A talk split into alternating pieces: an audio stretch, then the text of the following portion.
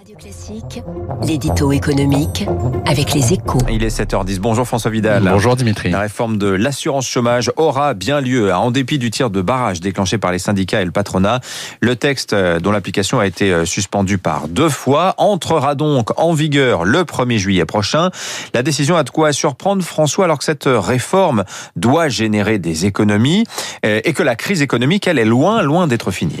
Oui, et pourtant Dimitri, elle est justifiée. Hein. Avant le choc du Covid, les comptes de l'UNEDIC étaient déjà largement dans le rouge, ce qui avait rendu la réforme indispensable. Et depuis, les choses ne se sont pas vraiment arrangées, hein, puisque le déficit annuel est passé de 2 milliards en 2019 à quelques 17 milliards en 2020.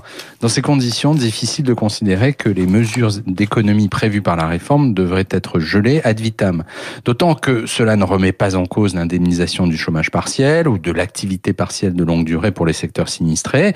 Ce n'est donc pas une façon de remettre en cause de quoi qu'il en coûte. Alors il n'empêche François, hein, cette décision va se traduire par une baisse de l'allocation versée à de nombreux chômeurs, on dit 800 000, alors que le marché du travail risque lui de rester durablement déprimé. Hein. Oui, alors d'abord, il ne s'agit pas vraiment d'une baisse des droits des chômeurs concernés, mais d'un étalement sur une durée plus longue au motif que les règles actuelles favorisent des personnes alternant contrat court et inactivité.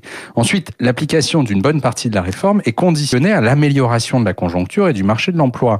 On est donc loin de la décision anachronique évoquée par certains syndicats, d'autant que le principe de l'instauration d'un système de bonus-malus sur les entreprises abusantes des contrats courts est lui aussi maintenu.